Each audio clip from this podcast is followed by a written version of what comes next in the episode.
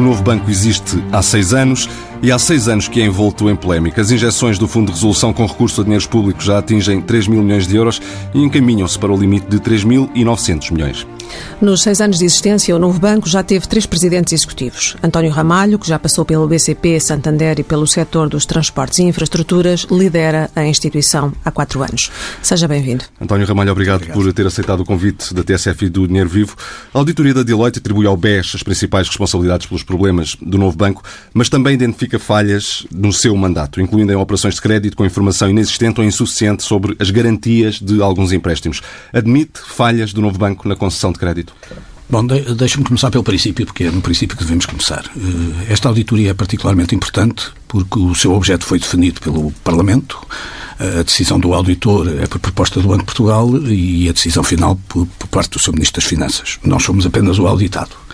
Eh, também é fundamental porque era a última auditor, o último auditor que nos faltava auditar. Nós somos auditados, no meu mandato já fui auditado pela Price, já fui auditado pela Ernst Young, que sou auditado hoje, a I&Y, e finalmente tenho a, a, a auditora Deloitte. Como sabe, a KPMG, por razões eh, perfeitamente compreensíveis, que é o facto de ter auditado o BES, não, é, não faz parte dos, do, das opções que nós tínhamos ao, ao nosso dispor. E, portanto, de alguma maneira, esta auditoria tem essa configuração e esta auditoria, antes de mais, eh, configura um resultado muito claro.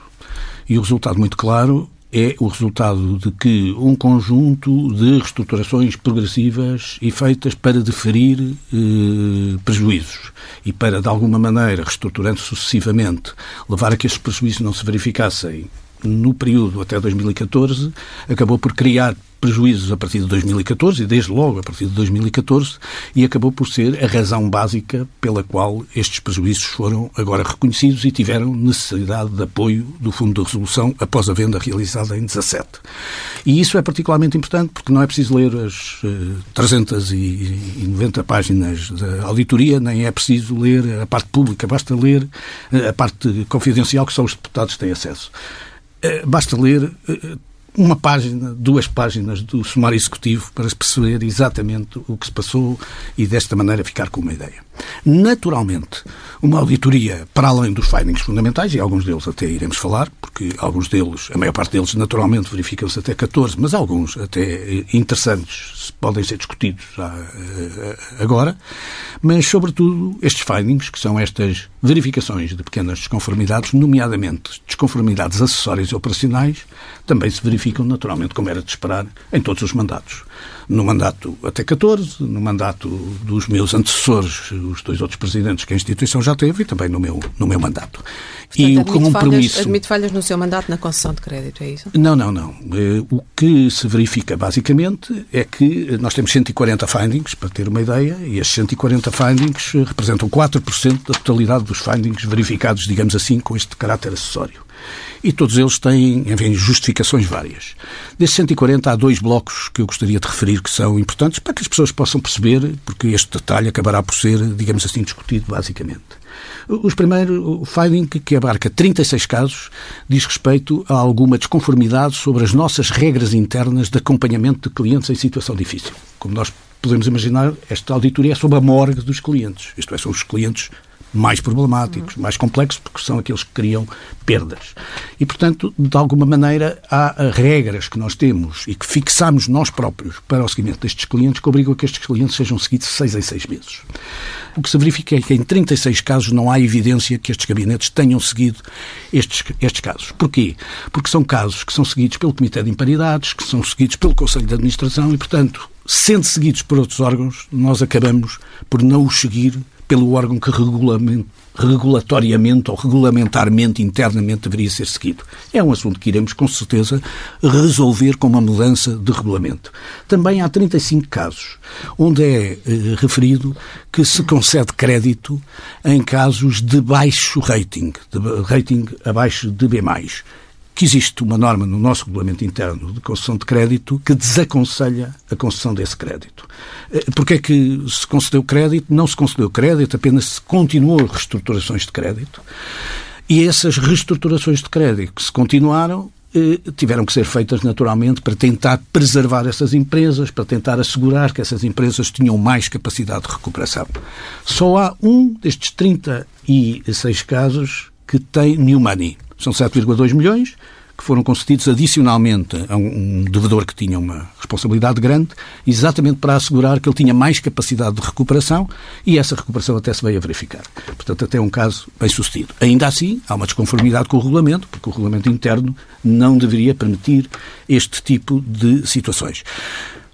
Isto significa basicamente que temos muitos casos com estas características, que a própria Deloitte classifica como acessórios, mas que não, não invalidam que devemos analisá-los convenientemente, porque uma auditoria desta profundidade seria estranho que não verificasse, digamos assim, algumas insuficiências da parte da gestão atual. Mas está então disponível para uh, rever esses processos que foram identificados na auditoria? já, o estamos, já o estamos a identificar, enfim, já lhe estou, a, de alguma maneira, a dar exemplos de identificações muito precisas, mas já temos um grupo a trabalhar acerrimamente nisso que irá mudar ou regulamentos ou processos, no sentido de assegurar a cada, um processo de melhoria contínua. A auditoria também detectou falhas na análise de risco em créditos a construtoras e que levaram a perdas de 271 milhões de euros no final de 2018.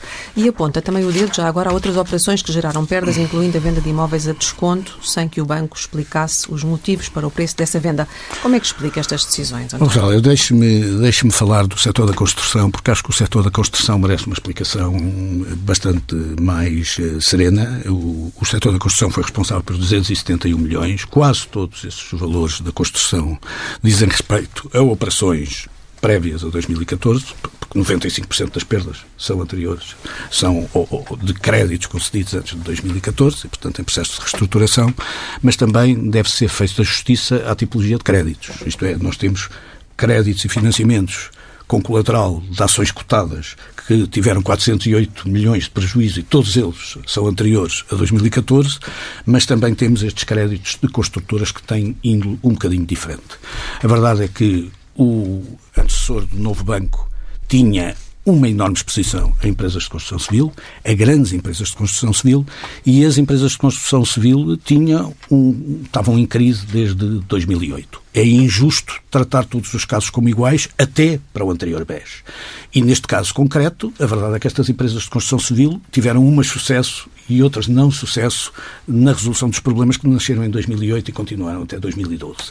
A verdade é que nós houve enormes e inúmeras reestruturações destes créditos, tivemos casos de muito sucesso. Eu, para lhe dar uma ideia, os três maiores clientes do banco que, que, que nós herdamos eram as três grandes posições, eram uma de concessões e duas de construção civil, e a verdade é que todas elas têm conseguido resistir eficazmente a este, a estes, a este processo de reestruturação, e, e, duas delas com muito sucesso, e outra delas esperemos que também com um sucesso final que seja assegurado. O que eu lhe queria dizer é que nem todas resistiram. E nem todas resistiram, sobretudo a partir de 2016-17. E para isso contribuiu deixe-me dizer, e isso está, aliás, referido no próprio relatório, na página 30, por vários motivos. O principal dos motivos foi a queda abrupta do dólar e do petróleo, nomeadamente em mercados de petróleo, porque a diversificação destas empresas para sobreviverem foi enorme e, portanto, o que aconteceu é que a queda do mercado da Venezuela, a queda do mercado de Angola e a queda do mercado do Brasil, e isso está referido pela própria auditora na página 30, acabou por impor, digamos assim, que algumas destas empresas não tivessem capacidade de sobrevivência. Algumas com pena minha e, portanto, com processos de reestruturação que se iniciaram em 2008 e 2010 e que continuaram em 2014 e 2015. E, portanto, são Eduardo mais motivadas pelas circunstâncias económicas do que por uh, ação ou omissão Nós temos a tentar, deixa-me dizer, nós temos tentado sempre a, a fazer tudo em bolo. E eu o que queria lhe dizer é que, em relação às empresas de construção civil, eu respeito o trabalho que foi realizado pelo BES e, eh, naturalmente, o trabalho que foi realizado até onde pode ser pelo novo banco. Claro que, com a estratégia que o novo banco tem de resolver os seus problemas, não poderia manter em NPLs estes valores e, portanto, a pouco e pouco, algumas delas acabaram por não ter sucesso. Eh, eram empregos, eram empresas que se internacionalizaram, curiosamente, num setor onde não era muito fácil a internacionalização, e Portugal é um país que internacionaliza a construção civil, e eu queria respeitar estas empresas, porque mesmo aquelas que não tiveram sucesso, tiveram algum esforço para conseguir pagar as suas dívidas, para encontrar soluções, algumas delas não mesmo foi possível manter-se. Mesmo com esta herança, o que está a dizer é que o novo banco vai continuar a apoiar as grandes construtoras portuguesas daqui para a frente, faz parte da vossa estratégia ou de todo? O, o, o novo banco é um, é, um, é um banco de empresas e de profissionais, e, portanto, sendo um banco de empresas e profissionais, vai manter exatamente aquilo que foi o seu foco. Eu julgo que foi isso que justificou que o novo banco seja um caso único em termos internacionais, pelo qual um bridge bank, permita-me dizer, um, um banco-ponte, fique três anos em serviço, mais de três anos até ser vendido e até ser passado para banco de transformação, como somos hoje, e que o tenha feito sempre a apoiar as empresas, que o tenha feito sempre a conseguir nunca esquecer o seu papel na economia portuguesa. Eu deixo-me dizer que toda a gente fala nestas polémicas, muitas que eu tenho chamado falsas polémicas sobre o novo banco, e toda a gente não reparou que de todos os grandes bancos portugueses fomos nós que tivemos o maior crescimento da carteira de crédito no primeiro semestre deste ano. Isso agrada-me mais do que me agrada discutir, digamos assim, os problemas que eu sou obrigado a esclarecer naturalmente, que é a minha função, depois da auditoria sair, eh, disse mesmo que tinha acabado o tempo do silêncio, para passar ao tempo do esclarecimento, mas não queria deixar de recordar que o novo banco foi um banco que o sistema quis preservar, porque era um banco de empresas que tinham um know-how próprio e esse know-how é aquilo que eu e mais 4.500 trabalhadores que trabalham comigo, que são fundamentais para toda esta história, estamos a fazer no dia a dia. Voltando e, à minha pergunta e, e por isso vamos continuar a apoiar todos os setores de economia onde alguma experiência e as construtoras, inclusive, porque temos a certeza de que acabou por, eh, enfim, o mercado ser ele próprio a fazer a definição daquelas que tinham capacidade de suster para aquelas que não tinham capacidade uhum. de suster. Eu gostava de dizer para, para que fique de registro, que havia uma construtora num, num, num, num, grupo de construção eh, no banco que, entre as diversas situações que tinha, tinha uma exposição superior a 1,8 mil milhões de euros.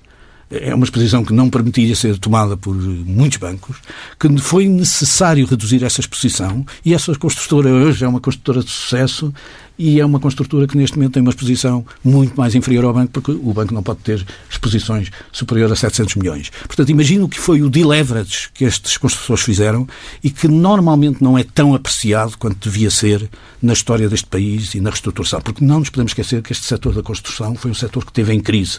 Não a partir de 2014, não a partir de 2012, foi um setor que entrou em crise logo quando as taxas de juros tiveram, digamos assim, o seu colapso e a capacidade de financiamento da economia portuguesa tornou-se muito difícil difícil a partir de 2010. Eh, temos de ir avançando, mas ainda assim queria voltar à pergunta anterior, porque não, não foi toda ela respondida. Eh, no que toca à auditoria apontar o dedo à venda de imóveis a desconto, sem que o ah. explicasse os motivos para o preço da venda. Eh, como é que se explica este apontar do dedo a esta situação? Eu, eu deixo-me dizer que é preciso alguma criatividade para ver essa nota da auditoria. O que a auditoria diz é que houve duas vendas ou duas reavaliações específicas feitas, digamos assim, a um preço. Esses dois ativos continuam na posse do banco, que foram feitas reavaliações avaliações específicas com descidas significativas, uma de 40, outra de 50 milhões, e que eh, o banco não tem um sistema de backtesting, que no fundo significa que o banco não tinha um modelo pelo qual favorecia a reavaliação do modelo dos próprios avaliadores.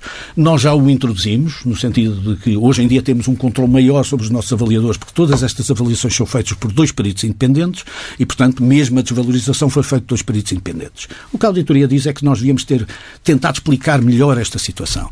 Para lhe dizer bem a verdade, as duas têm uma explicação muito clara. Uma delas tinha uma, um hope value, que é como se chama, um valor de esperança que tinha a ver com urbanizações, que de facto não são autorizadas pela respectiva Câmara Municipal, consideram terreno rústico e ainda com um terreno rústico de elevada qualidade. A outra é um terreno muitíssimo conhecido, que de facto nós pusemos à venda e a verdade é que durante dois anos só tivemos propostas de valor muito inferior e o avaliador, que são avaliadores independentes, percebendo que as propostas vinham a um valor inferior, acabou por também ele próprio reavaliar com esse desconto significativo. Portanto, a avaliação de imóveis é sempre uma avaliação complexa. Nós próprios, todos lá em casa, sabemos o que é uma avaliação de imóveis. Nós todos temos a noção de quanto é que vale a nossa casa. Mas quando a pomos à venda, eh, o valor do imóvel é o valor que encontramos comprador e vendedor. E, e continuando a falar de imóveis, precisamente, porquê é que o Novo Banco demorou dois anos a informar o Fundo de Resolução sobre um negócio de imóveis no valor de 645 milhões de euros? que tinha sido chumbado pela direção responsável pelo cumprimento das boas práticas. Não. É, essa é uma história que, que, que tem que ser contada de outra forma. É, trata-se do projeto Viriato. E o que acontece basicamente é que todos os projetos de venda, que já foram avaliados por todas as entidades, têm sempre todo o mesmo mecanismo. A escolha de um advisor adequado, o lançamento de um concurso e da procura, digamos assim, de interessamento significativo. Normalmente são 40, 50 investidores que são contactados a assinatura de non-binding offers e depois o concurso internacional baseado em dois ou três operadores específicos que são selecionados pelo preço. e acabamos por vender ao preço do mercado, que é o melhor preço possível. O que acontece especificamente com o processo viriato é que houve uma divergência entre dois órgãos do banco na escolha do advisor. Não tem nada a ver com a operação, uhum. com a escolha do advisor. E houve uma divergência porque, enquanto o órgão de compliance considerava que nós não devíamos escolher este advisor porque tinha como CEO em Portugal uma pessoa ligada ao ex-BES, a nossa área de imóveis considerava que era absolutamente fundamental ter este advisor, porque este advisor tinha uma qualidade que não havia qualidade idêntica para fazer operações na Península Ibérica e com sucesso. É um advisor que fez 57 operações nos últimos dois anos, portanto com uma experiência enorme, e é um advisor que inclusivamente é o advisor preferido do Fundo de Resolução, porque fez o, o, o advising da venda do oitante e, e, mais tarde, já depois desta operação, estava a fazer agora recentemente o advising é da Parvalão. Como é que tudo isso explica essa demora de dois anos? Não, não, não, não, não, não. O que acontece basicamente é que esta divergência de órgãos internos do banco, que nós transmitimos nas nossas atas, porque somos totalmente transparentes, na nossa opinião, não precisava de ser comunicada a ninguém. E, portanto, a nossa opinião é que as divergências que existem dentro de órgãos dos bancos são resolvidas pelo próprio banco e o banco assim o fez. E, portanto, o banco tomou uma decisão que foi mitigar o risco obrigando a que esta empresa, que é a Alantra, seja a Alantra Espanha e não a Alantra Portugal, proibindo que a Alantra Portugal tivesse qualquer intervenção para evitar este risco reputacional. E se fosse hoje não informaria olha, na mesma ao Fundo de Resolução? Olha, eu vou-lhe vou ser muito claro, Rosália, que é o seguinte, que nós não temos que avisar o Fundo de Resolução, para mim é claro, e direi as vezes que for necessário ao Fundo de Resolução que não preciso. Que eu gosto de ter o Fundo de Resolução a trabalhar constantemente comigo. Como normalmente acontece, tenho. E, portanto, objetivamente, se o Fundo de Resolução gosta de saber as divergências que existem nos meus departamentos, naturalmente que eu terei todo o gosto de lhe focar este assunto para o futuro. Ainda assim, eh, nós só avisamos o Fundo de Resolução porque houve uma denúncia anónima, uma carta anónima a certa altura para o Fundo de Resolução. O Fundo de Resolução comunicou-nos e nós comunicámos, entretanto, que havia esta divergência. Mas deixe-me dizer que se tratou, digamos assim, de um facto. Há mais divergências que têm sido realizadas. Uhum eu, eu não queria deixar, deixar passar este assunto por, por seguinte. Primeiro, porque isto não tem qualquer influência na operação, e a prova que não tem influência na operação é que o Fundo de Resolução aprovou a operação. Portanto, uhum. a, a, a, operação tem alguns ativos do Fundo de Resolução e o Fundo de Resolução aprovou. Esse é o primeiro aspecto. E o segundo aspecto, que talvez até seja mais importante do que isso, é que eu tenho um princípio que acho inaceitável, e disse-o à direção de compliance neste caso, que pelo facto de alguém que nem sequer tinha sido acusado e que por acaso não foi, e que por acaso não foi, seja prejudicada na sua função profissional por razões meramente reputacionais, porque a instituição não quer suportar o custo reputacional de estar a contratar esta situação. Como podem imaginar, a minha preocupação é vender os imóveis o melhor possível. Se é a Alantra que vende os imóveis o melhor possível, é a Alantra que eu quero para meu consultor. E, portanto, deixe-me dizer, não conheço a doutora Rita Barrosa de lado nenhum, mas acho inaceitável que, pelo facto desta senhora poder ser acusada, por si próprio, prejudique a Alantra desta forma. E, portanto, muito sinceramente, a minha ética republicana, a minha qualidade de jurista, leva-me a considerar que a inocência é um valor, digamos assim, absoluto. E, portanto, tomaria outra vez a mesma decisão, no sentido de, mais uma vez, contrataria a Alantra, e estou muito satisfeito com este trabalho, como os outros uh, vendedores em Portugal utilizam a Alantra. Muito sinceramente, nós fizemos mais de 10 operações, todos os bancos portugueses fizeram, muitos deles utilizaram a Alantra como uhum. suporte. No relatório ficou ainda a saber-se que o novo banco, afinal, identificou identificou, mas contudo não divulgou os beneficiários últimos da compra de alguns ativos. Porquê é que não divulgou? Uh, e a pergunta que surge, obviamente, no mercado é: será a Lone Star esse último beneficiário? Olha, eu, eu acho essa pergunta uma pergunta excelente porque me permite responder de uma forma muito clara. Primeiro, a Lone Star já veio dizer que não compra rigorosamente ativos nenhums do novo banco porque está proibido por contrato. Isso é o primeiro ponto. Sendo a Lone Star ainda por cima uma entidade que é fiscalizada pela Security Exchange Commission, seria muito estranho que viesse dizer uma coisa que não correspondia à realidade. A segunda questão é que a avaliação das partes relacionadas é feita com base, antes de mais, na determinação do último beneficiário. E o último beneficiário tem regras para ser feitas. E segue uma regra que eu acho que qualquer pessoa lá em casa percebe, que é o último beneficiário é quem manda. E, portanto, o que acontece basicamente é que no caso de fundos coletivos, de instrumentos coletivos, de fundos de investimento, quem manda é o gestor que manda nesses fundos. E por isso, quando nós avaliamos, avaliamos exatamente o gestor que manda nesses fundos. E fazemos-lo porque são assim as normas internacionais. Porque as normas internacionais chegam a esta lógica. Quem manda é que é o beneficiário último. O que acontece basicamente é que há uma exceção. E a exceção é natural, que é se existe um credor, isto é, se existe um depositante desse fundo que tem mais que 25% de participação, então pode-se pôr em dúvidas se quem manda é de facto o gestor, se não é aquele credor que tem tanta importância. Fazendo um paralelo para o banco. Obviamente, quem manda na instituição financeira, novo banco, são os seus órgãos de governação, incluindo eu. Mas, se eu tivesse um depositante que fosse responsável por 25% ou 30% dos meus depósitos, bom, poderia-se pôr a dúvida se ele não era de facto o verdadeiro dono, porque ele tinha tanto peso na minha instituição que poderia impedir que fosse eu, de facto, o líder da instituição. o que acontece é que nós fazemos essa análise, que está obrigatoriamente eh, tratada na lei, e seguimos esta lei, que aliás é uma diretiva comunitária. O que mais me custa nesta história, e vou-lhe dizer isto claramente, o que mais me custa nesta história é que ainda por cima esta lei foi revista em agosto e republicada em agosto, dando ainda mais força a este princípio de que quem manda é quem gera. E por isso nós temos um controle absoluto disto. Eu sei perfeitamente quem é que gera a Ancorrage. Olha, tem nome de banqueiro, é casado com uma senhora que até parece que tem nome português, mas não é, tem origem colombiana. Sei exatamente a especialidade que ela tem como designer de interiores. Sei perfeitamente que ele, desde 2003, que se dedica a esta atividade. Isto é, há todo um conjunto que a minha direção de compliance faz com profundidade na avaliação que nos permite conhecer o beneficiário último. Agora, nós não dizemos quem é o beneficiário último, senão aos próprios órgãos que que devem conhecer. O Fundo de Resolução conhece perfeitamente quem é o beneficiário não acha que isso prejudica a transparência com que é visto o próprio banco? Não, porque o que o banco diz e o que a auditora diz, e muito bem aqui, é que essa análise foi feita e não há nenhum indício Mas ainda, que ela onde está ainda esta semana o Ministro das Finanças uh, disse numa entrevista que não estava completamente convencido. Mas nós vamos dar toda a informação ao Sr. Ministro das Finanças para que o Sr. Ministro das Finanças fique completamente confortável em relação a esse assunto. A Landstar é uma instituição que, já o disse, está proibida de fazer estes negócios com o banco. Isto não acontece com nenhuma outra instituição. Quer dizer, qualquer outro acionista, dentro de limites da lei e dentro dos limites das partes relacionadas, pode fazer uh, negócio com outras instituições. Todos os dias na CMVM aparecem negócios negócios feitos entre acionistas e as, as instituições de que são acionistas. A Lone não o pode fazer. Ficou determinado em contrato e não o faz.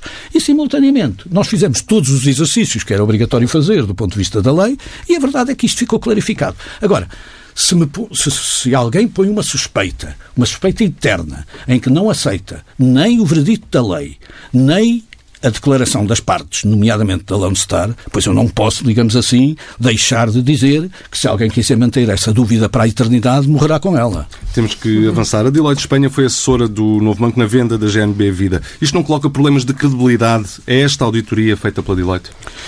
Deixe-me dizer, esta auditoria é feita com um objeto que está definido por lei, que é decidido pelo Banco de Portugal e que é, ou é proposto pelo Banco de Portugal e que é decidido por parte do Ministério das Finanças.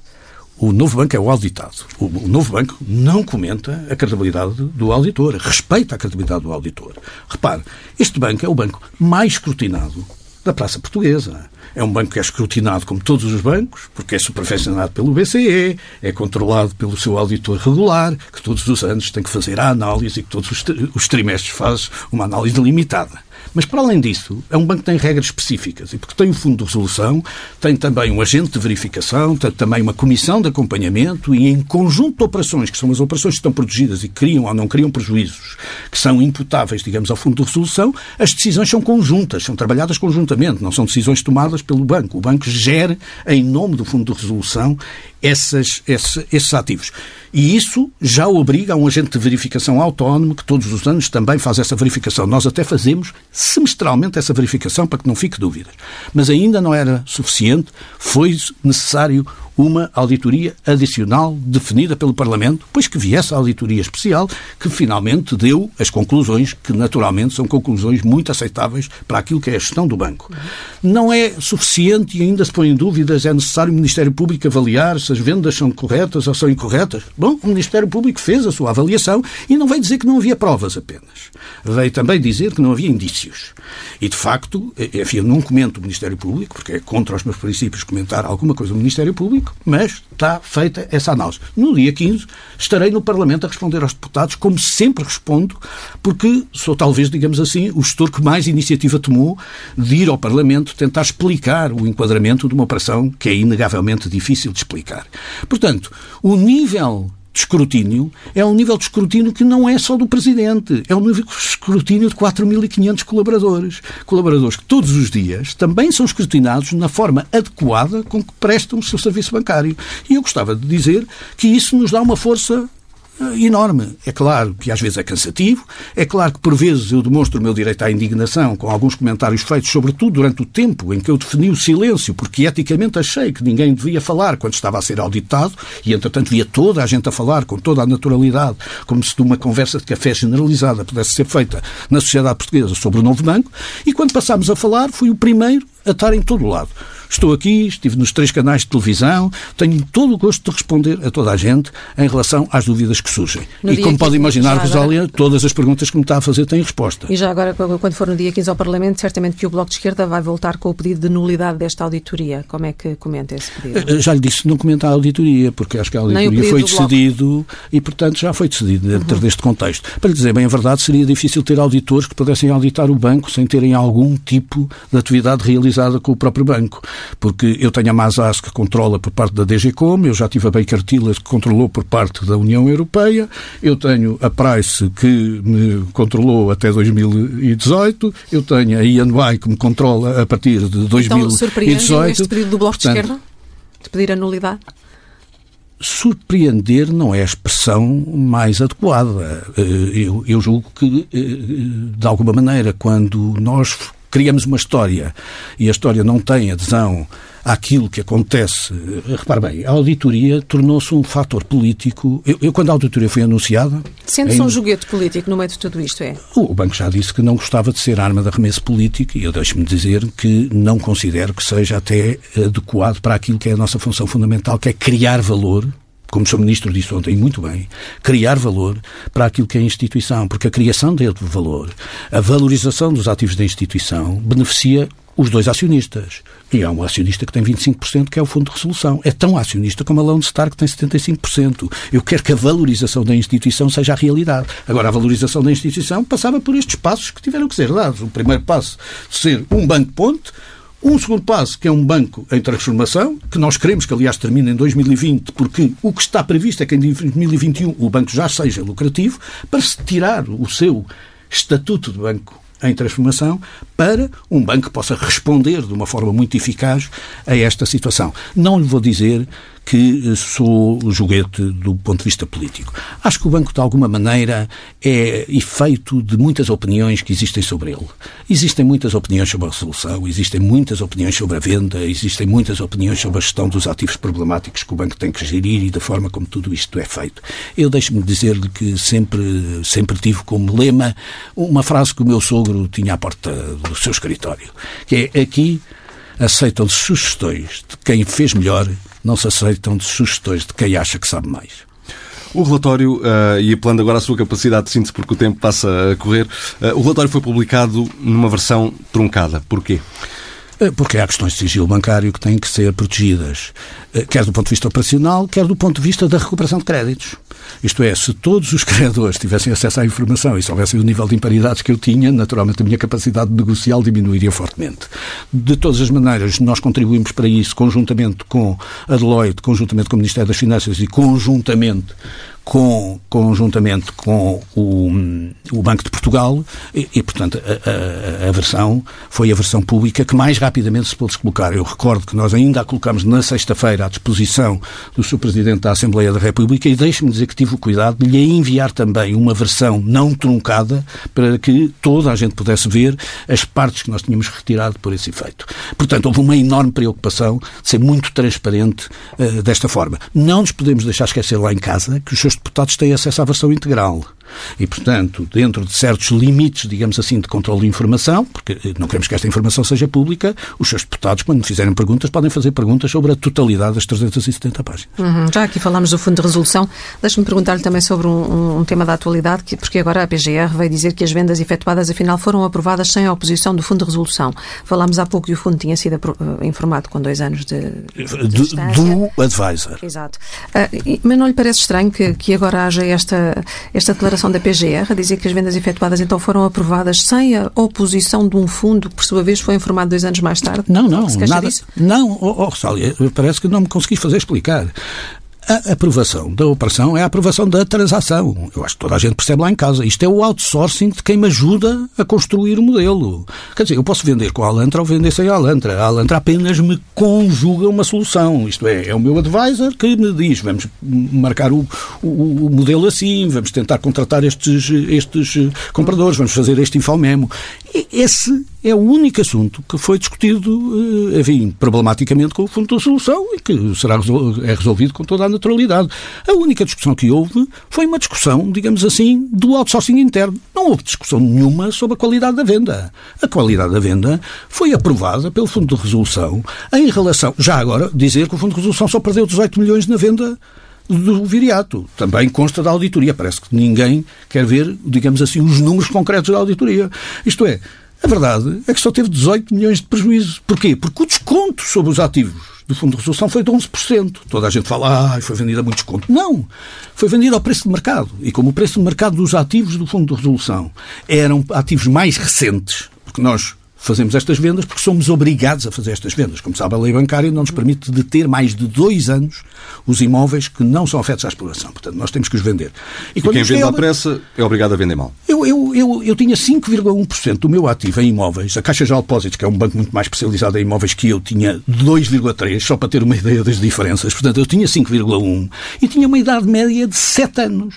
Para eu manter isto em carteira, eu tinha que pedir autorizações ao Banco Central Europeu. Sabe o que é que me aconteceu? Nos primeiros cinco meses que estive no banco, pedi 3 mil autorizações de prorrogação. O Banco Central Europeu perguntou-me o que é que se passa. É por isso que nós já estávamos no início de 2017 a preparar a primeira transação que foi feita exatamente nesse ano, que foi, eh, foi feita em 18, que foi a primeira transação de imóveis. Tudo imóveis granulares, tudo imóveis abaixo de 450 mil euros e tudo imóveis, deixe-me dizer, que não são imóveis de qualidade. E mais do que isso, os preços que se dizem hoje que não foram bons, foram suficientemente bons para quando nós notificámos todas as câmaras municipais para poderem exercer o direito de preferência, porque nós resolvemos notificá-las todas, isto é, não notificar apenas aqueles que tinham direito, mas todas, o que aconteceu basicamente é que só 8 das 6 mil notificações é que exerceram direitos de preferência, porque com certeza as casas não representavam rigorosamente nenhum valor muito especial para eles.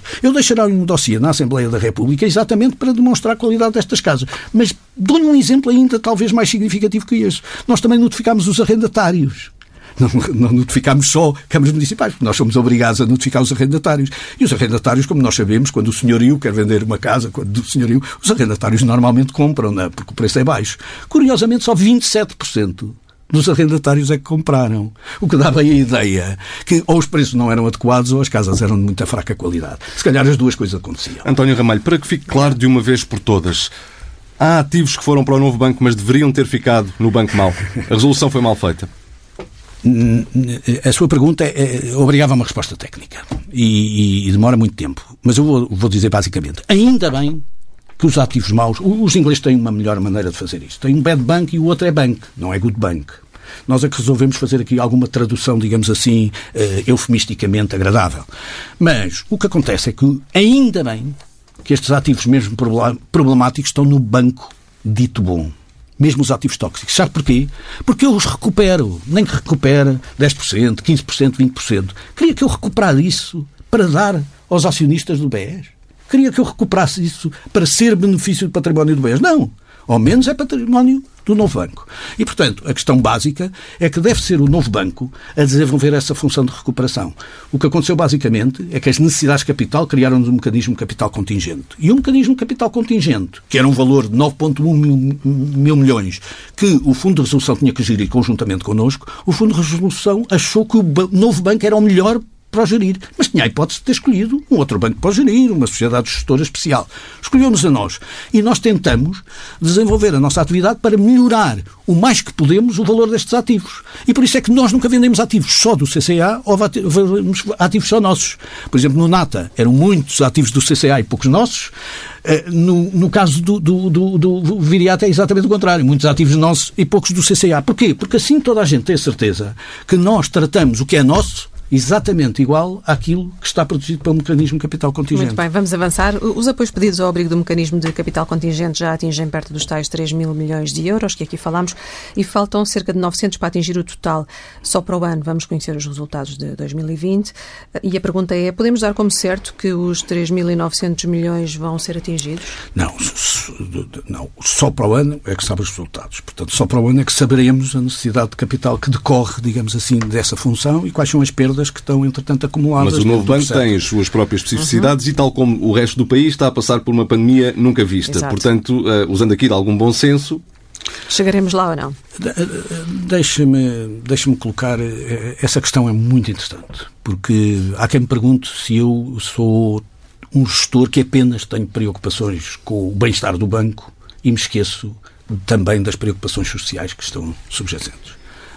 Pode crer que é preocupação de toda a administração do banco o bem-estar da sociedade e também os objetivos que são subjacentes ao interesse público. É claro que eu tenho como objetivo ter um banco saudável e, sobretudo, com o histórico que eu tenho, tenho um objetivo adicional de responsabilidade desse banco ser viável e saudável, até porque a União Europeia assim o abriga, o BCE assim o exige e os meus auditores não permitem de ser de outra maneira. Mas, do ponto de vista real o que eu pretendo é ter uma solução que seja o mais adequada possível ao financiamento da economia e um encontro de soluções. A questão básica é qual é a melhor maneira de o fazer. E eu deixo-me dizer de uma forma clara: só há uma maneira de o fazer. É terminar este ano esta longa história que já vai longa demais.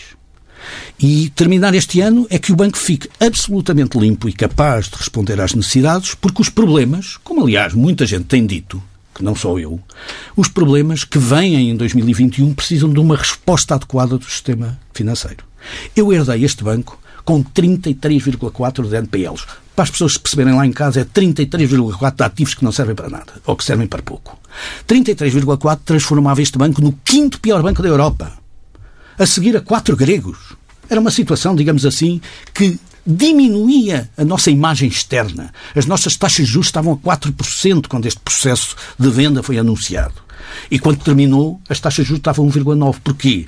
Porque se criou um mecanismo total de capitalização da instituição por um acionista privado pelos obrigacionistas, que nós às vezes esquecemos, que foram sacrificados em 500 milhões, e simultaneamente pelo mecanismo capital contingente a cargo de um outro acionista, que é o Fundo de Resolução com 25%, que permitirem ao banco dar resposta a estas necessidades. E por isso, para lhe dizer muito bem, isso permitiu que as taxas de juros viessem para 1,9%, não há coincidências, as taxas de juros desceram durante esse período, e isso foi uma grande vantagem para Portugal, mas simultaneamente o banco tem que responder às exigências que a comunidade lhe colocou.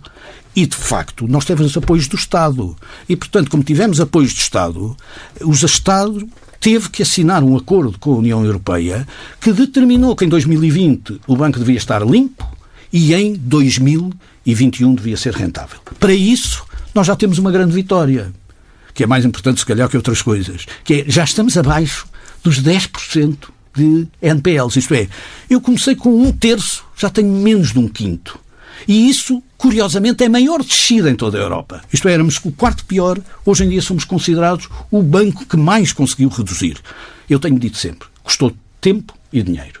Inevitável. Não era possível fazer num dia, não era possível fazer sem custos de capital. Só que isso vai criar valor para os 25% e, naturalmente, para os 75% que estão subjacentes a este investimento realizado, mas também vai criar valor para a sociedade se no próximo ano contarem com um novo banco, como o grande banco das empresas, que são mas, fundamentais para a estrutura. Mas com, mas com essa evolução, então, podemos pôr de parte o cenário do novo banco precisar de mais injeções de capital? Não lhe ponho de, de, de, de parte nenhum cenário, só lhe ponho de parte com a coragem que me importa dizer aos portugueses que me estão a ouvir que é, é mais útil nós, nesta altura que temos capacidade de financiar, financiar o novo banco para que ele fique bom e no próximo ano contar com o financiamento e a resposta e a devolução do novo banco em relação à sociedade para dar estas respostas. Foi isso que assinámos com a Comissão Europeia, é isso que nós vamos cumprir. E contem comigo para cumprir desta forma. E deixe-me dizer que isto é mais importante do que parece.